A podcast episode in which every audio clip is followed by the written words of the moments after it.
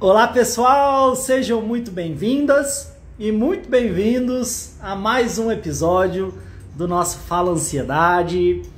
Hoje, terça-feira, dia 1 de junho, 9 da noite. Estamos começando o episódio número 107 do nosso Fala Ansiedade. Hoje vamos ter uma participação muito especial e um tema muito interessante que vira mexe as pessoas me perguntam, inclusive eu acho que num plantão fala ansiedade um dia atrás me perguntaram, que é será que eu devo procurar um psicólogo ou será que eu devo procurar um psiquiatra? E aí, você já ficou com essa dúvida? Será que eu devo procurar um psiquiatra? Será que eu devo procurar um psicólogo? Principalmente talvez se eu sinto que a minha ansiedade está me trazendo sofrimento, talvez trazendo sintomas físicos emocionais. E aí? E eu procuro um ou outro, fico nessa dúvida, acabo não fazendo nada. Como é que você tá? Você tem essa dúvida também? Você está me ouvindo bem? Se quiser falar da onde você fala e se está me ouvindo bem, a gente vai aquecendo por aí. Como eu falei, a gente vai ter uma participação muito especial, porque eu podia falar aqui, então, já que eu sou psicólogo, eu falo, não, não, não, procura um psicólogo, deixa o negócio de psiquiatra para lá, mas longe de mim de falar isso. Inclusive, eu quis convidar um psiquiatra também para a gente trocar essa ideia aqui, para a gente bater esse papo aqui. Oi, Maria. É, é Maria Araújo, né? Falando da Bahia. Legal, Edilene. Oi, Wesley. A Luciane de Anápolis, Goiás. Legal. A Kira de Santo Antônio dos Lopes. Wesley do Acre. Legal. Fala, Bruno. Sim, ouvindo bem. A Késia está ótimo. A Sônia, que bom. Boa noite, boa noite, pessoal. Tudo bem por aí? Deixa. Então, como eu falei, a gente vai ter a participação do Fernando Gratão, médico psiquiatra Provavelmente ele deve estar entrando aqui. Ouvindo bem, ouvindo bem. Opa, já estou vendo ele por aqui. A Sônia de São Francisco de Assis, no Piauí. Opa, deixa eu já chamá-lo aqui.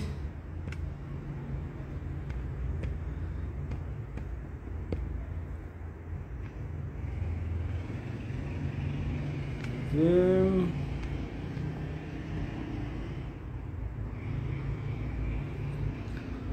Opa, legal. A Carolina de Vitória. Vitória da Bahia, Vitória Espírito Santo.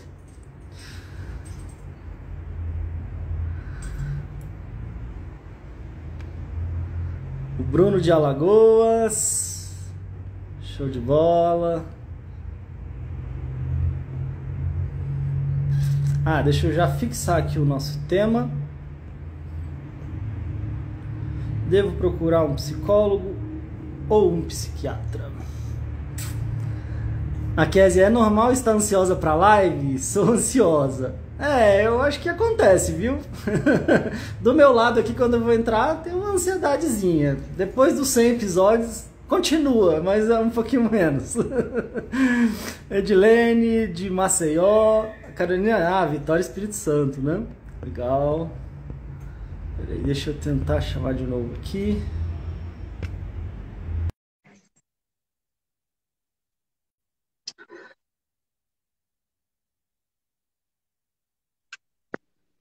Opa! Olá! Oi, Fernando, boa noite. Boa noite, Pedro. Tudo bem? Tudo jóia?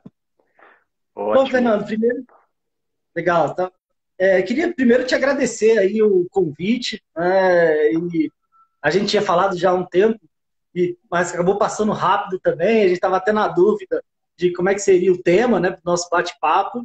E eu acho que nessa época que a gente estava conversando, alguém me perguntou: será que eu devo procurar um psicólogo ou um psiquiatra? Eu falei: opa, eu acho que, acho que achei o nosso tema para o nosso bate-papo. Né? Então, Fernando, quero muito te agradecer. E talvez até se você pudesse de repente se apresentar um pouquinho. Eu tenho algumas, além dessa pergunta, né? Devo procurar um Sim. psicólogo, um psiquiatra. Tem algumas perguntas que o pessoal está me fazendo no stories. Mas aqui a gente, a gente também não combinou, não tem nada scriptado aí, né? Então eu queria que se você pudesse se apresentar um pouquinho.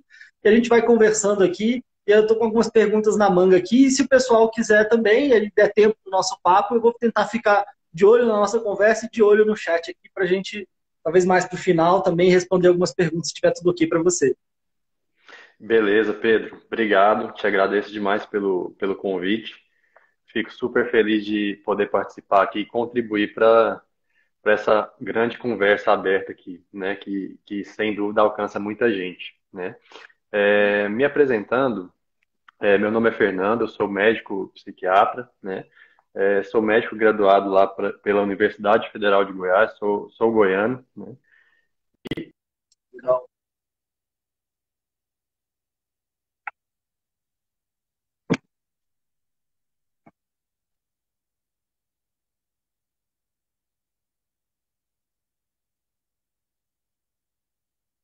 Opa!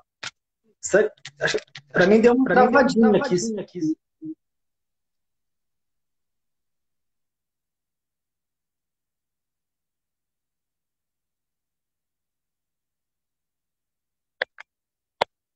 Pessoal, se vocês puderem me falar, de repente vocês acham que eu estou travado aqui, o Fernando travou. O que vocês estão vendo aí para dar uma dica aqui para gente ajustar?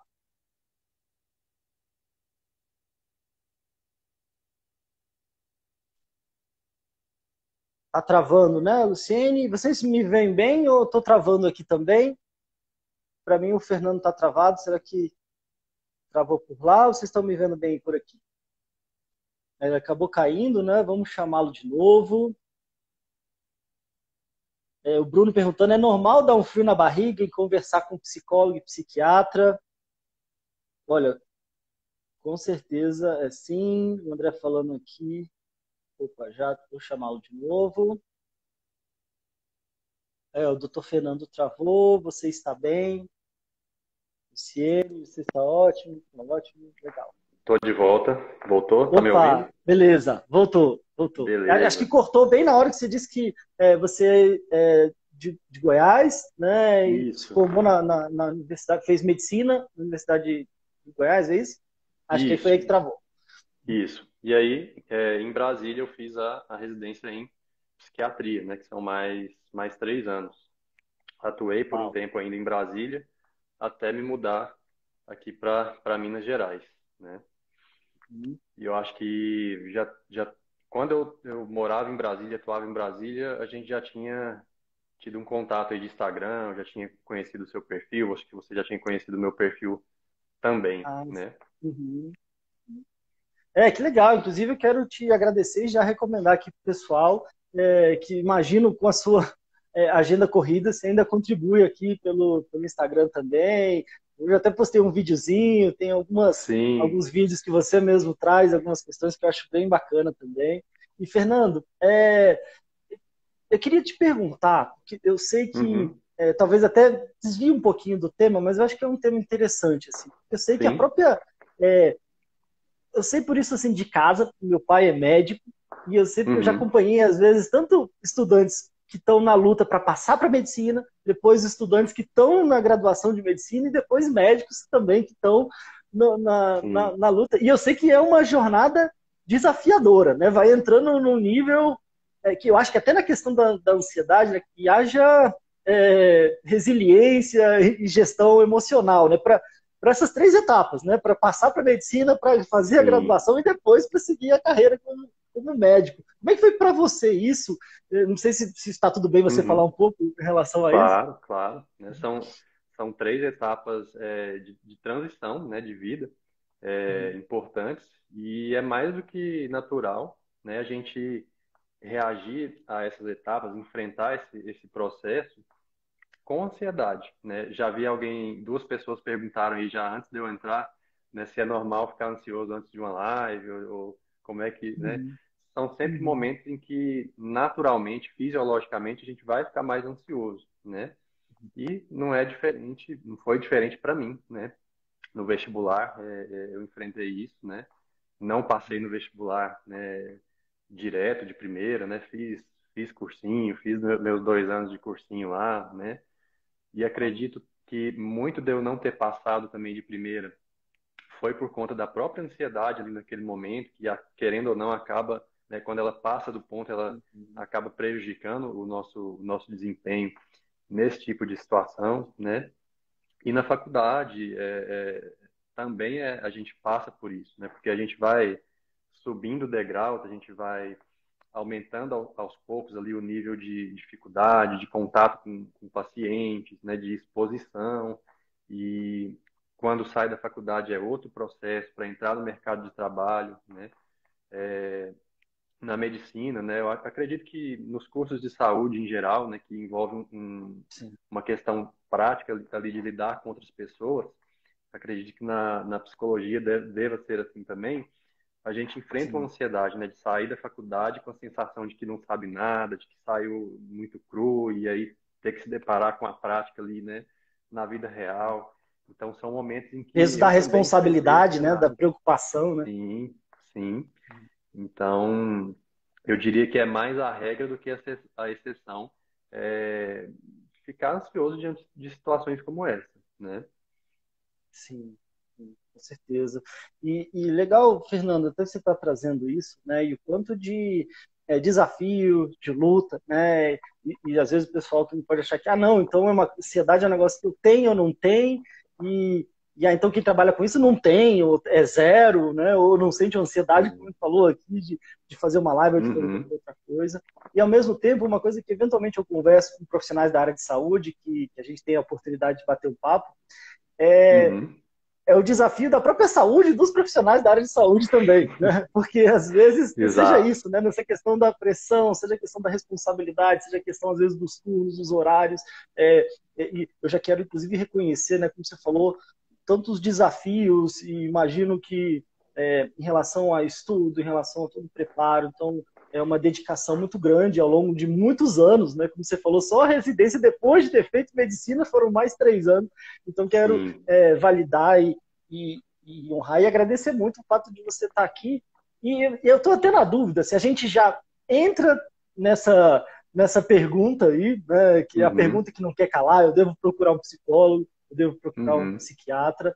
E, e, é claro que, como a gente está aqui no Fala Ansiedade, né, talvez a gente Sim. possa até direcionar um pouco para as pessoas que estão sofrendo com ansiedade. E uma Sim. pergunta que veio no meu. Talvez a gente possa ir desenrolando isso, e uma pergunta que veio nos stories que eu deixei para trazer aqui é a pessoa perguntando como é que eu é, diferencio o meu tipo de ansiedade. Né? Uhum. E aí a gente fala, né, talvez de uma ansiedade natural para uma uhum. ansiedade é, patológica ou uma ansiedade uhum. funcional para uma disfuncional, enfim, talvez tenha algumas formas de a gente falar isso, né? mas é, uhum. é, não sei se a gente pode ir entrando e de repente talvez é um passo para a gente tentar responder essa pergunta aí, se é um psicólogo ou psiquiatra, é, que se acha disso, e aí a gente vai, vai tocando. É, eu acho que seria interessante a gente começar, já que a gente está no, no Fala Ansiedade, né, a gente começar falando mais sobre a ansiedade, até para depois uhum. ficar mais fácil do, do pessoal entender é, nesse contexto Ótimo. específico de transtornos de ansiedade ou, ou, de uma ansiedade às vezes até né,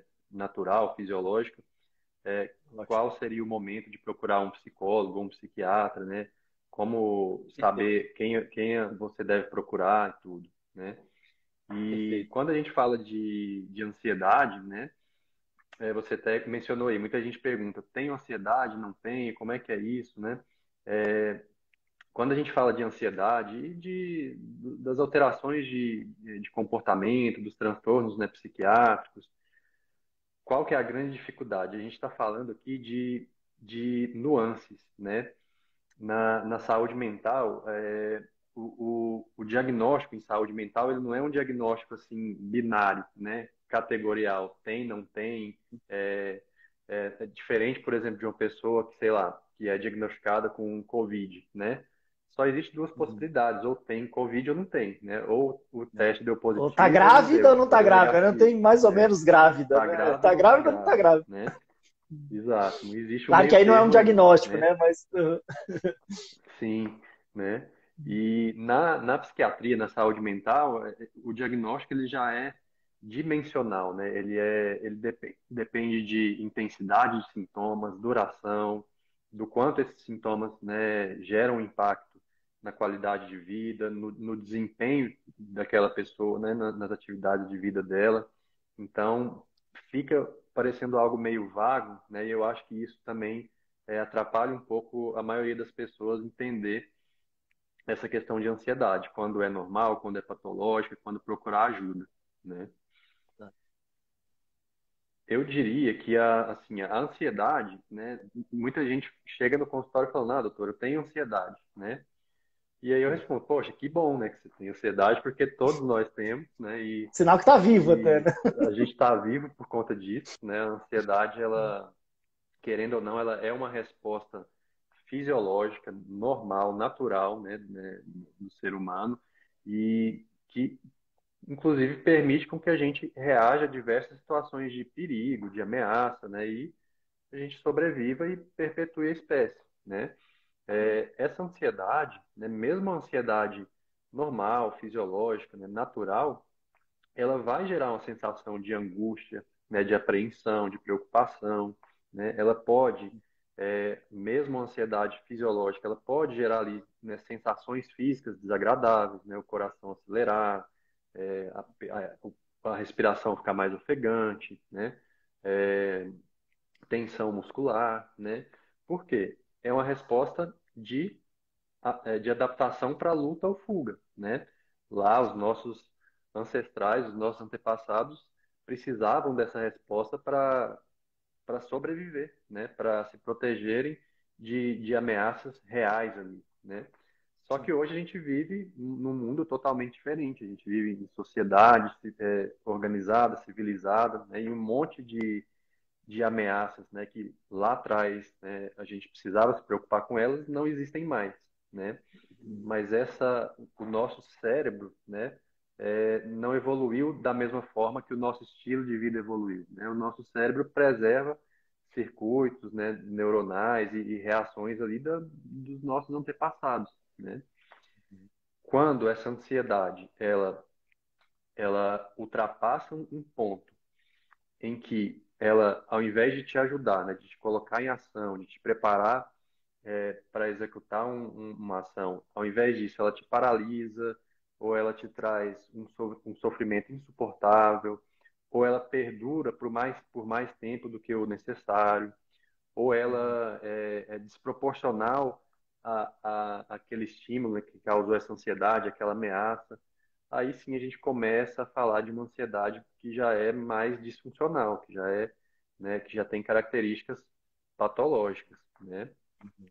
Não às vezes sintomas físicos, né? Às vezes sintomas físicos, emocionais, muitas vezes até a pessoa passa por, inclusive, outros é, outras especialidades médicas também, né? Dependendo da onde é esse sintoma, pessoa até Exato. comentou é, em relação à dor na nuca, né? Dores uhum. tensionais de uma forma geral, questões gastrointestinais. Uhum. Então, é, muitas vezes, é, até o próprio a gente tem um, um grande parceiro aqui do Fala Ansiedade, que veio algumas vezes já também, o cardiologista, o Dr. Carlos Henrique Costa, e ele também comentou o quanto ele recebe de, de pacientes com questões relacionadas com sintomas relacionados ao coração, um aperto no peito, seja uhum. às vezes no uhum. momento de crise ou, ou às vezes é que é uma, uma, um momento mais agudo, ou às vezes aquela uma dor, uma, uma situação que, que preocupa muita gente e ela acredita estar com um problema no coração, é, e aí Sim. depois faz, claro, fazer toda uma análise e ao descartar questões fisiológicas acaba se é, muito, imagino que isso deve acontecer com você também, né? De às vezes a pessoa passar por outros médicos e ir descartando e de repente é, chega até você. Como é, como é que é isso no seu caso? Olha, isso é muito comum, Pedro. É, eu recebo muito, muitos pacientes que, que chegam né, encaminhados de cardiologistas, né? Ou, ou então muitos pacientes que contam que até né, conseguirem chegar lá a, a uma avaliação com um psiquiatra passaram várias vezes por, por idas ao, ao pronto-socorro, né, em pronto atendimento, por conta dessas, desses sintomas físicos, né? Principalmente aqueles pacientes com transtorno de pânico, né, que é um dos tipos de, de transtorno de ansiedade, né? Em que a crise ela é repentina, ela começa né, de uma hora para outra, a ansiedade é muito intensa e gera né, muito dor no peito, taquicardia, né, calafrio, uma sensação de morte, uma sensação de que você está infartando. Então é muito comum essas pessoas procurarem primeiro um pronto-socorro, consultarem cardiologistas, fazerem uma série de exames, né, para descartarem outras causas até chegarem a, aos, aos serviços de, de saúde mental, né?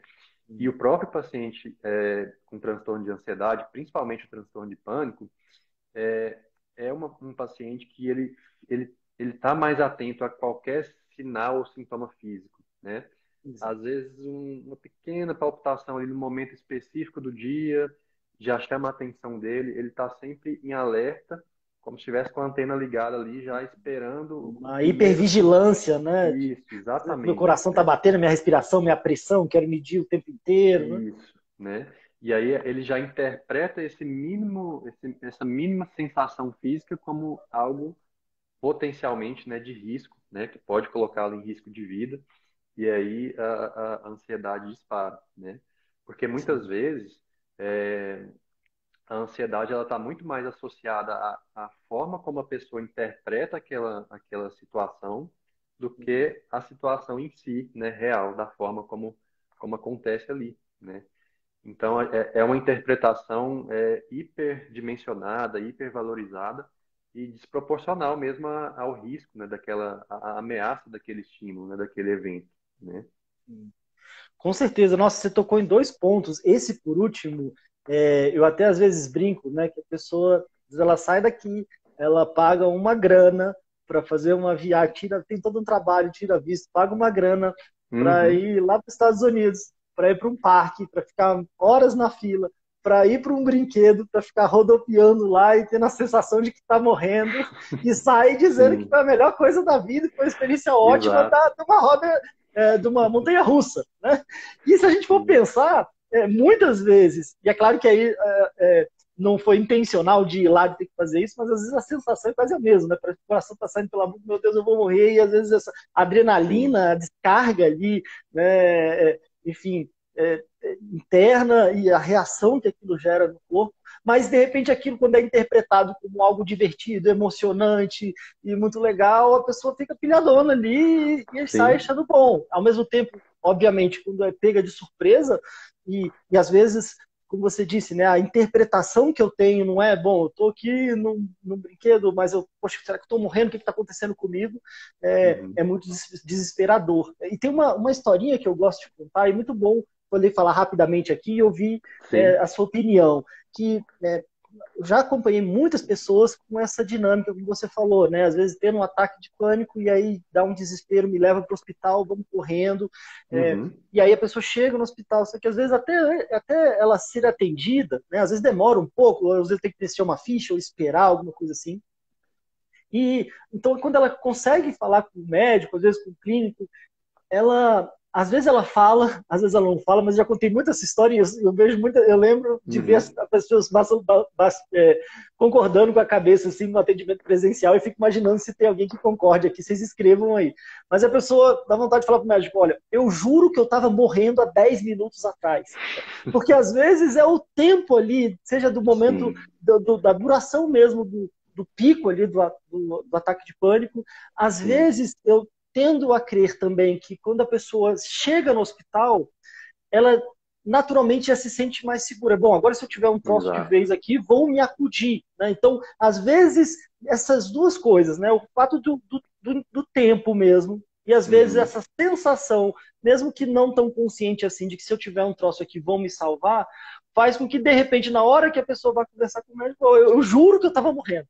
E isso acontece às vezes de forma recorrente, às vezes até na mesma semana, Sim. principalmente quando está é, nos primeiros momentos, né? Quantas pessoas já falando, poxa, o pessoal já me conhece pelo nome, oh, e aí, Pedro, vindo de novo, né? Tá, Já é freguês aí do, do Porque a pessoa fala, ah, não, dessa vez é, né? Mesmo porque é tão intenso, né? Que não, tudo bem, aquela vez não foi, dessa vez é. Mas o que eu mais queria te perguntar, e quero ver se o pessoal se identifica com isso aqui, mas o que eu queria uhum. mais te perguntar é que, e que eu acho que às vezes deve ser muito doloroso, porque muita gente me relata que chega e aí vai lá ou faz algum exame e a pessoa fala assim: não, você não tem nada. Às vezes fala assim: você não tem nada, pode voltar para casa. Uhum. Às vezes tem assim um: tá, você não tem nada, procura um psiquiatra. Uhum. E, e, e, às vezes essa dinâmica da não, não tem nada, né? A pessoa, Pô, não, como não tem nada? Uhum. É, e, e eu, eu acho que esse é um ponto que vira e mexe as pessoas Sim. falam comigo, e eu imagino se você não tem uma, é, escuta histórias parecidas, e aí o que, que você poderia falar disso? Você, talvez essas três coisas, da, da montanha russa, dessa dinâmica Sim. ali do estava morrendo há 10 minutos atrás, e essa que eu acho é, dureza, né? Ouvir esse não, você não tem nada, né? Sim. É, da montanha russa é muito isso, né? É a interpretação, e é, é interessante notar que não existe um, um padrão, né? Às vezes a mesma pessoa que, que se divertiu muito lá na montanha russa, né? Mas às vezes para chegar lá na, sei lá, nos Estados Unidos, ela custou conseguir entrar no avião e teve que Verdade. tomar remédio para suportar o voo, né? É, mas lá na, no parque de diversões ela conseguiu é, se divertir, encarar aquilo sem problemas, né? É, isso não é, não existe uma forma, um padrão bem definido, né? É, isso que você mencionou do, do pronto socorro, né? É, é muito comum. Muitos pacientes né, relatam é, idas frequentes ao pronto-socorro, mesmo já conhecendo a crise, tendo tido outras crises né, previamente, é, esses pacientes, ao menor sinal, ao menor indício né, de um desconforto físico, de uma crise se iniciando, eles costumam rapidamente procurar um pronto-socorro. E aí entra a questão que você mencionou do, do ambiente, né? É, muitas vezes, no transtorno de pânico principalmente, é, na agorafobia, que é uma ansiedade muito relacionada à sensação de você estar em algum ambiente que, em que você se sente desprotegido, você se sente com medo de, de passar mal, de ter uma crise de ansiedade, não conseguir um socorro, uma ajuda. Esse, esse tipo de situação, quando o paciente ele chega num serviço de saúde, é muito comum que naturalmente ele vá se acalmando ali. Às vezes na, na fila de espera, na, sentado ali na recepção, ou às vezes quando entra no, no consultório e começa a conversar com, com o plantonista, com o médico, às vezes só de ir conversando ali a ansiedade vai baixando. E, querendo ou não, a duração de um, de, uma, de um ataque de pânico ou de uma crise de ansiedade né, menos intensa costuma ser, ser rápido, né? vai durar minutos, ali 10, 15 minutos, 20 minutos no máximo, né? É, e aí é que tá, né? Muitas vezes o paciente, quando ele chega já para conversar com o médico, ele já não está com aquela ansiedade, já não está com todos aqueles sintomas. É, muitas vezes o paciente fica com um certo receio do médico tá, é, até duvidar dele ou achar que ele está ali, né? É, só para por algum outro motivo mas é, a, a, o paciente sabe o que ele sentiu ali antes. E, e por isso, ouvir uma frase dessa, né, no, depois de uma avaliação, ou depois de fazer um monte de, de exame, ouvir uma frase, ah, você não tem nada, é, é cruel, né? Porque a, o que o paciente sentiu ali é, é real, foi real. Né? Ele sentiu com, com toda a angústia do mundo é, e, e mesmo as sensações físicas, porque às vezes o paciente pensar, ah, é, esses sintomas físicos são causados pela ansiedade, então eles são coisas da minha cabeça, eles não são, não são reais. Mas não, são, são sensações e sintomas físicos reais. Se você for lá medir o pulso, vai estar acelerado. Né? Se você for medir a pressão, vai estar mais alta. É, é, não, não dá para invalidar o sofrimento, a dor, o sintoma, né? o adoecimento, porque ele não aparece no exame, porque ele não pode ser medido no sangue, ou porque né, ele não aparece no, numa tomografia ou num exame de imagem, né? É, esse nada realmente é, é, uma, uma forma cruel de invalidar o sofrimento desse paciente, né? E ele precisa então, assim, o que... sintoma ele é real, né? A origem ele é, é emocional, psicológica, mas ele não deixa de ser real por conta disso, né? Real, né? Plenamente real. É, o paciente sabe disso muito bem, né? Uhum. E às vezes ele sai de lá é, desmotivado, desacreditado, ou às vezes ele sai até desconfiado e busca uma segunda opinião e faz mais exames. É muito comum o paciente né, entrar ali numa, numa verdadeira peregrinação mesmo, passar por vários médicos, vários especialistas, né? gastar muito dinheiro repetindo exame, às vezes exames até invasivos, difíceis de fazer, sem necessidade, né? Quando ele poderia é, buscar um, uma avaliação de um psicólogo, de um psiquiatra, para entender melhor o que está acontecendo, né? E entender que, na verdade, não é, é esse nada aí está errado, não é, não é que seja, não seja nada, né? Tem sim uma causa real, né? E mesmo a gente falando de ansiedade, né, de que é um, um transtorno, né, psíquico, comportamental, é, ela tem fundamentação ali, ela tem base orgânica, cerebral. Existe alteração né, de uhum. célula, de neurotransmissores, de reações né, químicas ali que, que desencadeiam esse adoecimento. Então, de forma alguma, dá para dizer que, que essa pessoa não tem nada, né? Que bom, é exatamente, Fernando, eu concordo exatamente com o que você está trazendo, né? E, e, o pessoal falando aqui, né, que é difícil de acreditar que é só ansiedade, é, e, e eu até queria te perguntar depois, acho que até para ressaltar isso que você trouxe, né? O quanto que às vezes é difícil de acreditar e o quanto que às vezes muita gente vai por esse caminho que você citou, né? Às vezes fazendo um exame atrás do outro, e aí eu vou, mas eu não acredito. É, isso quando normalmente eu vou muito ali no Dr. Google também, né? E aí eu Sim. vou procurando e vou entrando nos, nos, grupos, nas situações ali onde eu vou vendo os sintomas, e aí é, é, eu vou já imaginando os piores cenários, ou seja, é um uhum. quadro que vai se realimentando, mas infelizmente essa, acho que até por uma questão cultural, né? Infelizmente a gente não tem uma cultura em relação a, a, a lidar melhor com os nossos sentimentos, com as nossas emoções, a gente se conhecer, e, e, então a gente tende a ir muito por esse lado do tem que achar alguma coisa, né? Seja às vezes nesses exames intermináveis, seja nessa, nessas buscas é, que é, acabam ocupando muito a pessoa, né? E aí, como você falou, às vezes tendo muito gasto, é, gasto é, não só financeiro, mas às vezes de tempo, de energia, e nessa peregrinação, como você é, disse, em relação a ir buscando de tudo.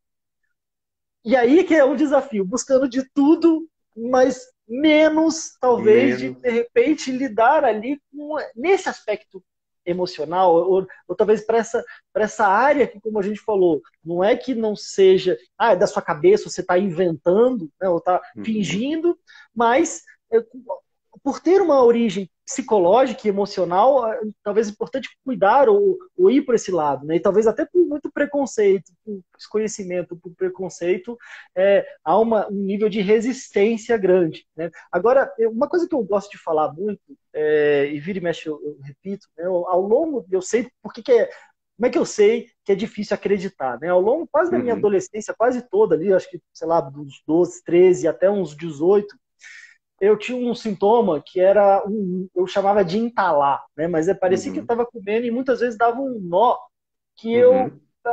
e, e, me entalava. E é como se a comida ficasse presa. E aí eu tinha que eu fui desenvolvendo umas estratégias de lidar com isso, de tipo ter que deixar sempre um suco, um refrigerante, uma água. E aí quando eu me engasgava eu tinha que dar um gole, um golão para ver se descia e às vezes eu não descia e eu me sentia sufocado. E aí tem alguns elementos que eu gosto de dizer, porque eu sei que já escutei muita gente falando é, isso Sim. também, eu sei que o pessoal se identifica, que é a sensação de que está todo mundo sabendo que eu estou sufocando, que eu estou morrendo sufocado, uhum. ao mesmo tempo uma vontade de que ninguém soubesse. Então, pouquíssimas pessoas souberam uhum. disso ao longo de anos da minha vida. Talvez uhum. meu pai, eu não sei quem mais sabia. Uhum. Então, é, era uma, uma, uma, situação que eu queria esconder muito, ao mesmo tempo parecia que estava todo mundo vendo. Eu ficava Sim. sempre preocupado, ou seja, então eu ficava reforçando ali vai acontecer de novo. E, uhum. e, de repente, poxa, não, mas não tem como parar. Mas não, tem sim, tá, tava travando ali. E, uhum. e o mais triste, assim, é que era um sofrimento danado, mas eu já estava tão acostumado que eu ia tocando. E quando alguém ainda falava, poxa, isso tem a ver com ansiedade, eu não, mano, o que, tem a ver com ansiedade? Isso aqui é minha garganta, é eu entalar, uhum. sufocando. Parecia até que é, a pessoa estava me ofendendo ou qualquer coisa assim, como se eu estivesse inventando, como uhum. se eu não uhum. tivesse sufocado. Sim. Então, isso tudo que a gente está falando aqui, né? E, e, depois eu acompanhei várias pessoas, uma coisa que eu relato, inclusive, é que eu cheguei a atender um paciente, um cliente, que ele chegou a fazer uma cirurgia na garganta, porque tinha Caramba. isso muito, e aí chegaram a ver que talvez tinha um desvio, alguma coisa assim, chegou a fazer uma, uma cirurgia que praticamente não, não adiantou muita coisa, e depois uhum. ele até foi para um processo terapêutico, e a gente foi trabalhando, e é interessante que até ao, ao trabalhar as causas, naturalmente os sintomas vão desaparecendo, que foi uma, a minha grata surpresa, né, quando eu, é, até por ter entrado na psicologia, ter feito alguns cursos, e tinha algumas é, vivências psicocorporais, enfim, questões de trabalhando. É, e aí é muito louco, porque às vezes trabalhando questões familiares, questões da minha infância, questões da, de mil coisas. Minha mãe apresentava esse sintoma, mil uhum. coisas que às vezes parece uma maluquice, eu sei. É, E aí eu nunca, tem mais de 19 anos que eu não tenho mais esse sintoma. Então eu também posso dizer da minha experiência pessoal né, e desses elementos desafiadores aí que eu citei. Né? Então, já que eu estou diante do psiquiatra aqui, então não vai perder a uhum. oportunidade, e claro também, é, talvez imagine que o pessoal se identifique com isso, né? Mas é, você, você, percebe um pouco dessa, dessas nuances que eu falei em relação a, a o quanto que isso dificulta as pessoas a buscarem ajuda e ficam sofrendo durante anos? Muito, né? É, infelizmente, na saúde mental, a, a, a proporção de, de, pessoas que procuram ajuda né, é, é, é muito pequena, né? Comparado à, quantidade de pessoas em sofrimento, em adoecimento, né? E aí eu também tenho, né, uma, uma experiência pessoal nesse sentido, assim, é, de contar, é, em relação à ansiedade mesmo, né? Também ali no período de adolescência, início de idade adulta, né? Aquela transição ali, né, de ensino médio, faculdade, né? Foi um período que eu também sofri bastante com ansiedade, né? Principalmente uma ansiedade é, social, né? De, que, que, aparece muito nos quadros de, de, fobia social, né? E que começa a, a prejudicar mesmo a, a, o desempenho da pessoa em diversas áreas de vida ali, né? De, de socialização, de relacionamentos, né? Então, mas às vezes, é igual você falou, a gente vai desenvolvendo estratégias para meio que se adaptar e deixa ele daquele jeito mesmo, vai dando um jeitinho, né? É, mas chega um momento em que isso não é mais possível, né? Às vezes a demanda de vida vai aumentando, né? E você é, essas adaptações que a gente vai arranjando não vão não funcionam mais, né? No meu caso, por exemplo, né? O, o sinal de alerta foi já no início ali da faculdade, quando a gente começou a ter que entrar em contato com pacientes, realizar atendimentos, né? e eu percebi que eu tinha esse incômodo exatamente que você relatou aí, de não conseguir. É, eu, eu, via que eu não ia conseguir atender um, um paciente lá no, no, início da faculdade sendo observado né, pelo, pelo professor ou pelo, pelo grupo de colegas, por essa sensação que eu tinha de que, poxa, todo mundo estaria prestando atenção, ia perceber que eu estava nervoso, né? Então, essa sensação, o, a ansiedade ela, ela gera uma sensação muitas vezes de inadequação, de que você e aí principalmente quando a gente fala de ansiedade social, né, de fobia social, ela gera uma sensação de que você não está adequado naquele ambiente, de que seu comportamento não corresponde ao, ao esperado ali, de que todo mundo está ciente daquilo, está te observando, está te julgando, né? E isso tende a te deixar mais ansioso, né? Porque vai virando um ciclo que, que se autoalimenta, né? Beleza, assim, é normal uma pessoa ficar ansiosa, sei lá, diante de uma primeira exposição, né, um primeiro atendimento, ou diante, sei lá, de uma apresentação, né, falar em público, natural, muita gente fica ansiosa diante disso. Mas é natural uma pessoa começar a deixar de fazer essas coisas, né, por conta dessa ansiedade, né, de preferir não apresentar um trabalho, né, preferir ficar sem nota do que se expor, né, ou começar a se isolar muito socialmente, né, aí já não é já não é natural, né, já, já começa a trazer prejuízos é, importantes em, em, diversas áreas de vida dessa pessoa, né. E quando a gente fala de ansiedade, a gente está falando de uma quantidade muito grande de pessoas, né. Se você pegar as estatísticas aí da Organização Mundial de Saúde, é, a prevalência hoje de transtornos de ansiedade em geral, reunindo todos eles, é de quase 30%, é de 25% a 30% da população em algum momento vai ter né, um, algum é, sintomas ou critérios para algum transtorno de ansiedade. Então é muita coisa, né? E muitas vezes nem um terço dessas pessoas vai procurar ajuda, né? Vai passar ali meses, anos, ou às vezes uma vida toda convivendo com aquele sofrimento, se adaptando àquele sofrimento do jeito que dá, sem procurar ajuda, né? fica um gargalo muito grande, né? Porque, como você falou, é uma incidência gigantesca e, ao mesmo tempo, uma dificuldade de buscar ajuda, né? ou seja, se acumula ali, né? Porque às vezes tem, acontece com muita gente, mas poucos vão procurando ajuda, ou seja, então é, é, vai enchendo ali aquele, quase como se fosse um funil ali, um gargalo ali, de tanta Sim. gente é, sofrendo, infelizmente, e sofrendo bastante. É essa, uhum. Isso que você falou da questão do, do, evitar, né? Tem até uma coisa que eu falo que eu, eu brinco que às vezes se, é, às vezes é quase que tragicômico, não seria cômico, seria até cômico, mais cômico se não fosse trágico, mas esse de evitar, né? Muita gente relata. E esse é um ponto, como você disse. A questão emocional, às vezes, ela é, ela é tão ou mais debilitante do que, às vezes, eventuais questões físicas. Uhum. Ao mesmo tempo, é, com essa, essa dificuldade de buscar é, ajuda, né? E isso vai afetando as diversas áreas da minha vida e às vezes vai paralisando diversas áreas da minha vida. Ou seja, tem uma um, afeta de uma forma muito ampla. E às vezes a pessoa não, eu não vou mais dirigir porque eu posso ter uma crise dirigindo, ou não, não vou mais pegar o Sim. ônibus, ou não vou pegar o avião, como você disse, ou não vou mais para a faculdade, ou não vou mais para o trabalho, ou às vezes eu não vou uhum. sair mais de casa porque Sim. eu não quero ter uma crise, eu não vou num show, eu não vou encontrar E aí eu fico em casa tendo crise. Né? Então, Sim. essa é a ironia sofrida de é. que eu paro a minha vida e aí, então, uhum. pra, então já sei, vou parar a minha vida porque eu não vou ter mais as crises. Mas nem isso, né? Porque às vezes eu fico tendo em casa. Então, talvez é, é interessante trazer o quanto que esses movimentos de só evitar né, e de só ir empurrando ali uhum. é, podem estar prejudicando ainda mais, perpetuando o processo e às vezes me trazendo outros problemas, né? Porque aí acaba isso vai me gerando um problema financeiro, um problema de relacionamento, um problema de, né, de, de, de praticamente todas as áreas ali da minha vida. Uhum.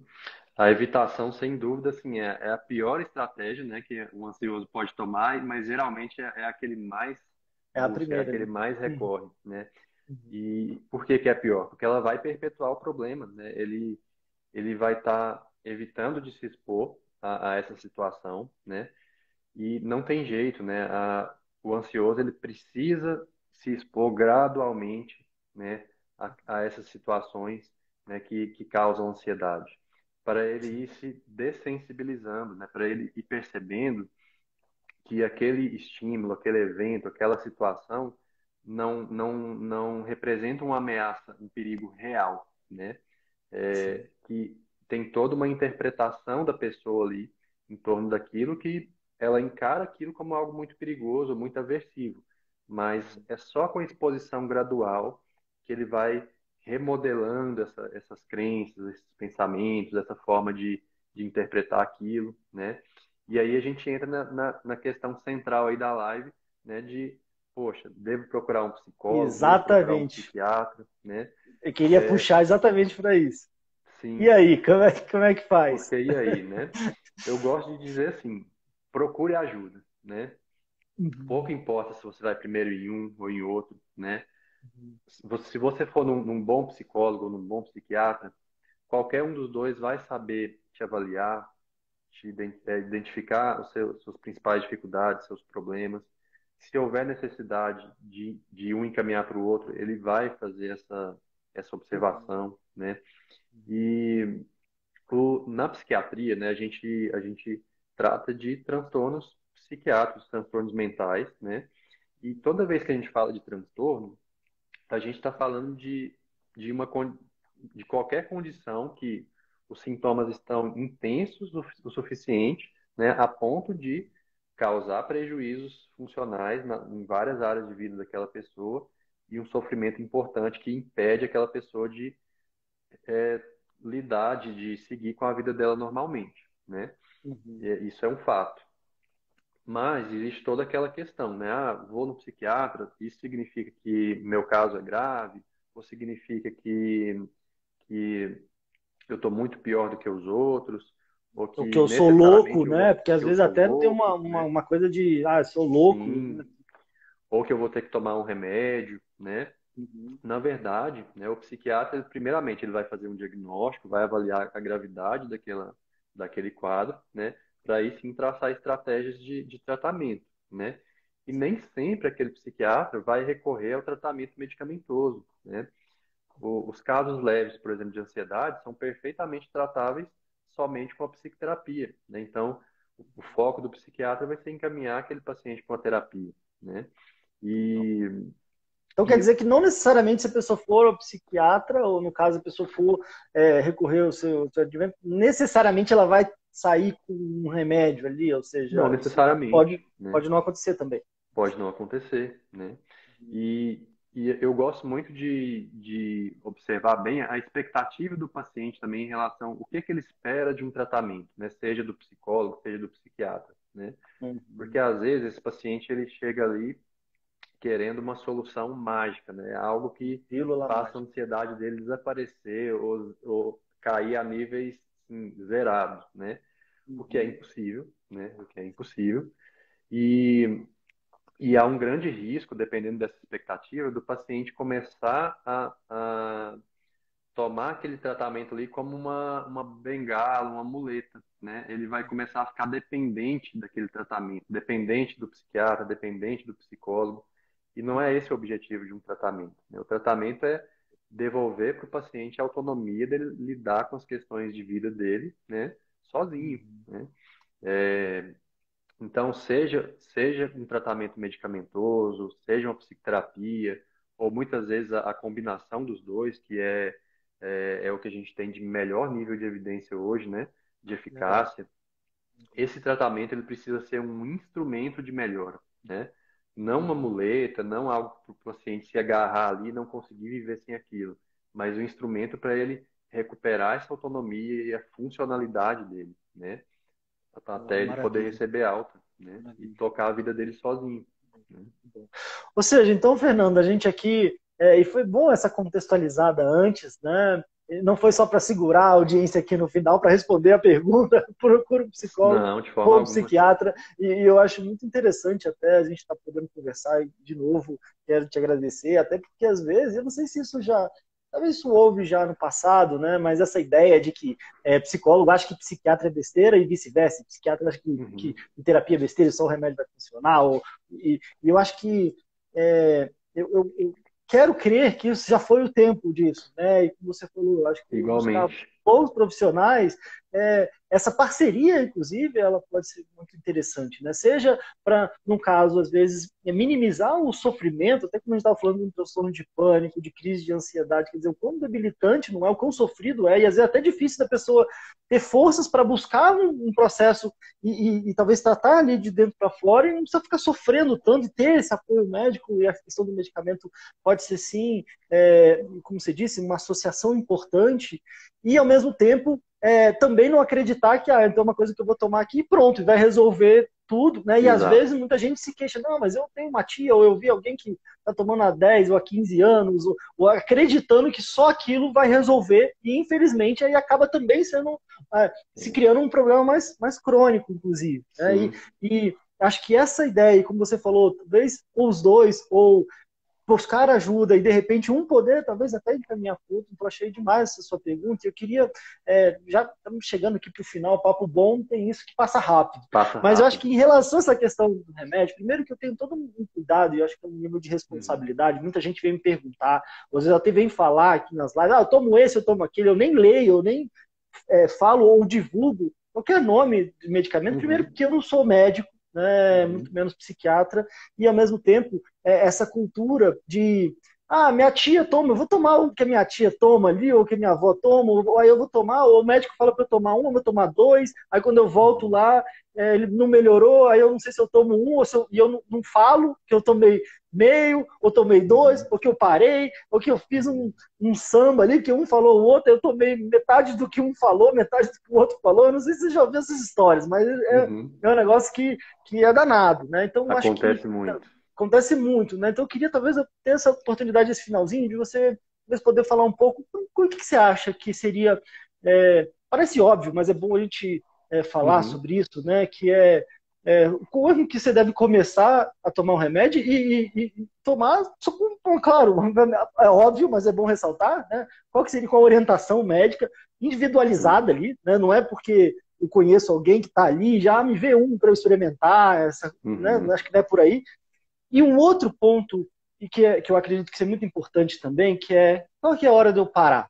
Porque também tem isso, né? Às vezes, como você falou, às vezes eu dou aquela melhorada e de repente eu quero largar de vez, uhum. ou é, eu, eu, tenho uma, principalmente nessa questão do, do parar, né? Eu acredito muito, inclusive, da pessoa poder voltar ao médico que receitou uhum. e poder ajustar isso, programar, entendendo que ela está atuando nas causas também, entendendo até o que, que foi que chegou aquele, aquele ponto para começar e podendo é, reajustar algumas questões da, da, vida, às vezes interna ou externas, e aí Sim. ter essa, esse acompanhamento médico. Mas eu queria também aproveitar a oportunidade de você aqui para falar um pouco disso. Qual que seria então o momento de começar a tomar o medicamento? como fazer isso e qual seria o momento de parar é, ou de interromper, ou enfim, qual seria a melhor forma disso também? Sim, é, é preciso ter muito cuidado com isso, né? questão de remédio. É, o tratamento medicamentoso ele é sim é, individualizado, né? Remédio para ansiedade não é tudo igual, assim como nenhum paciente é igual ao outro, né? Você tem diversas variáveis aí de história de vida, de questões genéticas, de traumas ao longo da vida, né? De perfis diferentes né? de, de ansiedade, diferentes tipos de transtorno de ansiedade. Então não dá para criar uma receita de bolo, né? Que vai funcionar para todo mundo, né? É, tem pessoas que têm alguma, é, alguma outra comorbidade, alguma doença clínica que pode contraindicar o uso de uma outra medicação, né? Ou usa outros remédios que podem interagir ali com o que a gente vai prescrever. Então, é muito importante que, que o paciente seja avaliado, de preferência, por um psiquiatra, para se, se ver essa questão de qual remédio utilizar, né?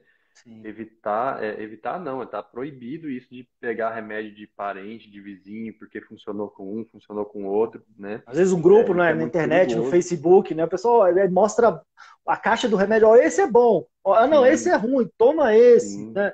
É, é, é, danado isso, né? E a gente tem remédio que vai ser mais indicado para ser usado ao longo de todo o tratamento, a gente tem remédio que é mais já utilizado ali no início para um alívio mais imediato, então, são medicações diferentes, né? E isso tem que ser individualizado, né?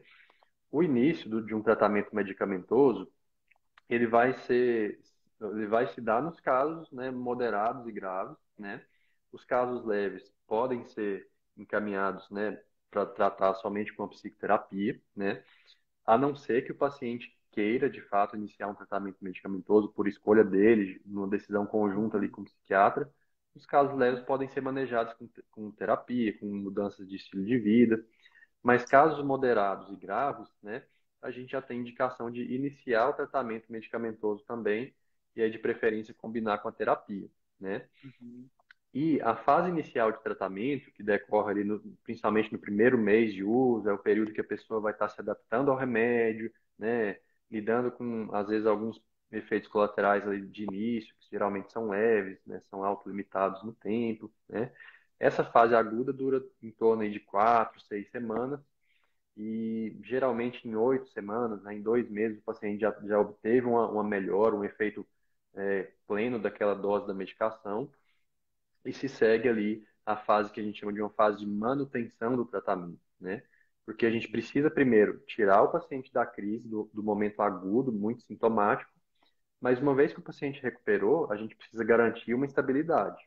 E isso leva tempo, né? O remédio ele precisa estabilizar ali os circuitos neurais, os neurotransmissores, para que esse paciente consiga depois tirar o remédio e continuar bem, né? A gente precisa prevenir recaídas, né? E esse cuidado é importante porque os transtornos de ansiedade, se não forem bem tratados, eles tendem a se cronificar, a gerar muitas recaídas ao longo da vida, né?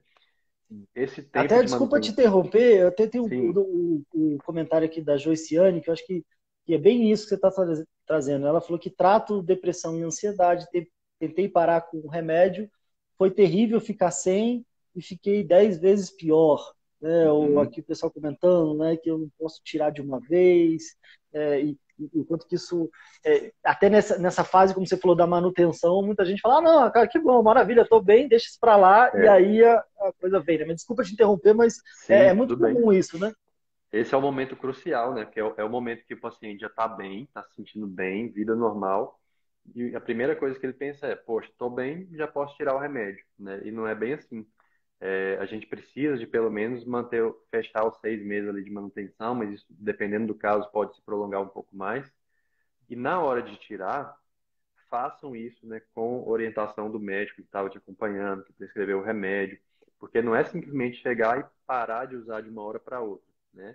Uhum. Se você fizer isso, igual a, a seguidora aí que fez a pergunta, né, você vai realmente sentir mal, sentir desconforto, ter uma, uma sensação de ansiedade, cabeça pesada, irritabilidade, insônia, né?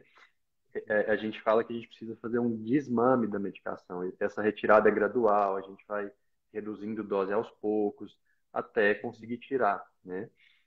E claro que ajuda muito se a pessoa tiver se engajado nos outros pilares do tratamento, feito a psicoterapia, né, feito mudanças de estilo de vida, está fazendo atividade física, né?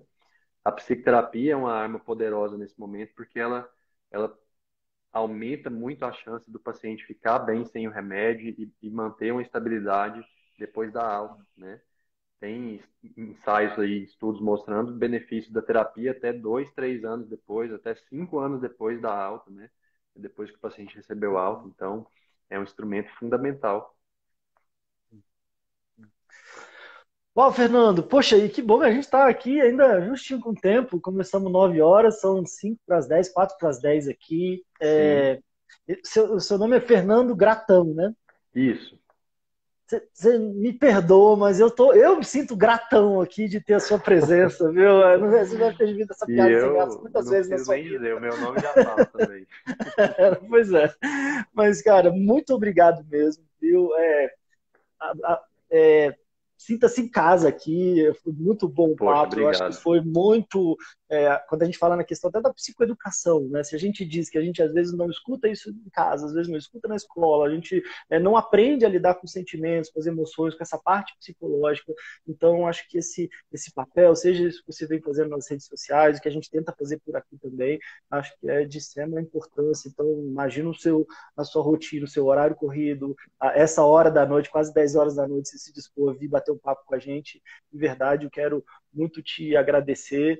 É, e queria saber como é que o pessoal faz para te encontrar também. É, não sei se você atende em Brasília ou atende em uhum. Minas, como é que é isso? Uhum. Tem, tem a questão do, do, do teleatendimento, como é que está isso Sim. ou não? Como é que o pessoal te encontra por aqui? E demais, eu só queria muito te, te agradecer. E se você tiver algumas palavras finais, e, e principalmente de onde o pessoal te, te... Beleza. Eu que agradeço, Pedro. Foi, é, fiquei muito feliz com o convite e é um prazer para mim ter participado aqui. A conversa foi ótima, realmente passou bem rápido, né? E pode contar comigo para o que precisar. A gente sempre tem muito assunto para falar e nem sempre o tempo, né, é, colabora com a gente. Mas qualquer dúvida, pessoal pode recorrer no meu Instagram, pode mandar mensagem no direct. No meu Instagram tem o link lá com contato para agendamento, contato para tirar dúvidas, né? É, apesar de estar aqui em Minas, eu realizo atendimento né, via remota, online, por telemedicina, então eu posso atender é, pessoas de diferentes localidades né, do país, continuo atendendo, inclusive, pacientes que já estavam acompanhando comigo aí de Brasília, e no meu Instagram tem um link lá de contato para para quem tiver interesse. E o pessoal pode estar ouvindo pelo Spotify, então se você puder falar, então é arroba fernando. Fernando.gratão. Arroba Fernando.gratão, sem o tio. Sem o tio. Gratal, gratal ali, né? gratal, né? Sem o tio. Fernando.gratal, mas gratal. Poxa, Fernando, muito obrigado. Valeu, pessoal. Eu sei que passou aqui, com certeza, algumas perguntas. É, acho que dessa vez a gente conseguiu dar uma, um panorama geral. É, acho que deu para a gente responder a pergunta base da nossa conversa e quem sabe eventualmente a gente não pode ir pincelando alguns temas para fazer um recorte e poder aprofundar um pouco mais. Vai ser um prazer, Fernando. Tudo de melhor. Muito obrigado, pessoal. Tudo de melhor para vocês também. Tudo de bom. Valeu, e até pessoal. a próxima. Valeu, Pedro. Te agradeço. Valeu. Tchau, tchau. Valeu. Obrigadão.